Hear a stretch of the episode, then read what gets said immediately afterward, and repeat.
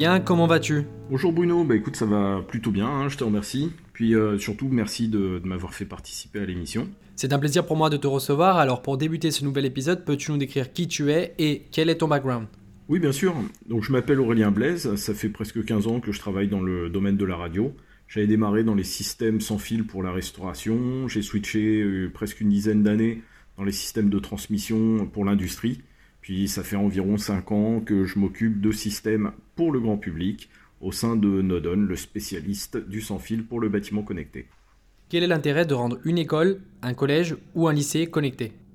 Des intérêts, moi j'en vois plusieurs en fait. Pour commencer, je pense qu'on est assez convaincu maintenant, d'autant plus avec tes émissions précédentes, qu'il est possible de faire des économies d'énergie en domotisant son logement.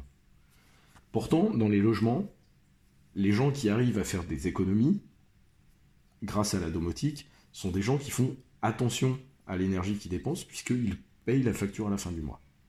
Maintenant, imagine un bâtiment dans lequel tu rassembles des centaines de personnes, et que ces personnes ne payent pas de facture. Donc ces gens-là, ils n'ont qu'une seule préoccupation, c'est leur confort. Dans ce cas-là, qu'est-ce que ça donne? Ça donne des salles de classe chauffées à 21 degrés, même les jours elles ne sont pas utilisées. Ça donne des fenêtres ouvertes juste au-dessus de radiateurs qui chauffent ça donne des bibliothèques chauffées alors que les cours sont finis, etc. etc. En plus de l'intérêt d'éviter de gaspiller toute cette énergie, on pourra aussi parler de confort et de sécurité. Par exemple, un particulier n'hésite pas à automatiser ses volets pour éviter d'avoir à faire le tour de sa maison deux fois par jour pour les ouvrir et les fermer. Mais maintenant, imagine un ou plusieurs surveillants à avoir à faire le tour de centaines de volets deux fois par jour pour les ouvrir ou les fermer ou à aller éteindre des dizaines de, lumières oubliées euh, dans les salles de classe. Quels sont les éléments auxquels on ajoute de la domotique? Il y a pas mal de choses en fait qu'on peut équiper assez facilement. Euh, je dirais on pourrait commencer par les volets pour automatiser l'ouverture-fermeture. Euh, ça peut aller aussi sur les radiateurs pour réguler intelligemment le chauffage. les fenêtres aussi pour l'aspect chauffage mais aussi pour l'aspect sécurité. Et pour finir les éclairages. Doit-on réaliser des travaux lourds?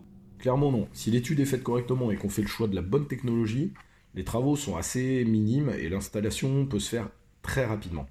Euh, pour donner un exemple, l'an dernier, on a équipé un lycée professionnel pour euh, le pilotage des volets roulants avec des partenaires. L'installation s'est faite en 4 fois pendant les vacances scolaires. Du coup, le déroulement des cours n'a jamais été perturbé et euh, les élèves, tout comme les enseignants hein, d'ailleurs, ils n'ont vu absolument aucune trace des travaux. Est-il possible de tout contrôler via une télécommande? Oui, alors ça je dirais c'est le summum du confort. Mais effectivement, dans l'exemple que je, viens de citer, euh, l'établissement voulait un interrupteur par salle, un interrupteur par étage pour le pilotage des volets, mais il voulait aussi une télécommande placée à la loge pour déclencher la fermeture et l'ouverture des 800 volets du bâtiment en un seul clic. Comment puis-je contrôler mon école, mon collège ou encore mon lycée connecté à distance? Pour le pilotage distant, je dirais ce qu'il faut, c'est avant tout un bon système domotique. Hein. Euh, toujours dans l'exemple que j'ai cité, euh, on est parti d'une solution sans fil pour des raisons de simplicité de mise en œuvre et la rapidité de l'installation, qu'on a couplé avec pas moins de 60 passerelles reliées au réseau de l'établissement qui renvoient l'état des volets dans le cloud. Euh, ce qui permet aux administrateurs d'avoir une supervision globale de l'établissement et bien sûr euh, d'avoir le contrôle distant. Quelles sont les actions à réaliser pour bénéficier d'économies d'énergie? Bah, Avant tout, c'est une bonne étude au préalable. Euh, je dirais c'est la clé. Chaque établissement a un système de chauffage différent et surtout ils ont des contraintes différentes. Donc en fonction du système de chauffage, du fonctionnement interne, des habitudes des occupants et tout ça, il faut vraiment adapter la solution pour qu'elle soit optimisée un maximum. Selon toi, quel serait le pourcentage des économies d'énergie réalisées? On peut pas vraiment dire euh, garantie d'économie de tant de pourcents ou euh, des choses comme ça. Ça va dépendre de trop de facteurs et de paramètres. Euh, l'isolation du bâtiment, le système de chauffe, les bonnes ou mauvaises habitudes des, usagers, etc., etc. En tout cas, il y a une chose qui est sûre, c'est qu'une solution adaptée, ça veut dire qu'on a une production d'énergie optimisée à 100%. Donc il n'y a plus aucun gaspillage. Donc certains établissements qu'on a équipés, ils se sont vus faire des économies d'environ 30%. Quel est le risque lié à la sécurité dans un établissement scolaire? Bah, Un volet ou une fenêtre, ça, provoque une faille de sécurité. Et je dirais, euh, ça peut vite arriver sur une centaine qu'on contrôle deux fois par jour euh, par euh, un ou plusieurs surveillants.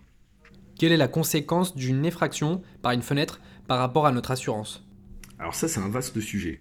Mais c'est vrai que dans la grande majorité des contrats d'assurance, il est indiqué qu'un bâtiment vacant, donc un bâtiment qui est inoccupé depuis plus de 24 heures, doit être protégé par tous les moyens à disposition. Euh, donc les moyens à disposition, ça comprend bien évidemment la fenêtre, mais aussi le volet. Donc l'oubli d'un volet euh, peut être discutable en fait sur l'indemnisation en cas d'effraction.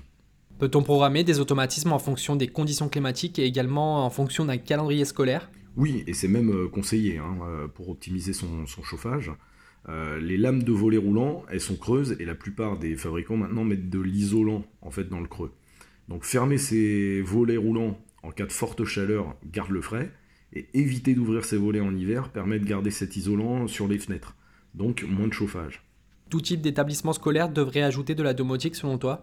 Moi oui, euh, sans exception. Hein. Il y a vraiment beaucoup trop de gaspillage énergétique dans les écoles. Et j'irais même plus loin jusqu'à dire que euh, ça concerne tous les lieux publics. C'est un bon moyen de réduire les émissions carbone sans effort, sans parler des économies. Cela représente-t-il un bon investissement? Meilleur qu'il soit. Et le premier qui devrait faire en fait. Euh, dans le cas des expériences qu'on a réalisées, euh, les retours sur investissement se font sous quelques années à peine.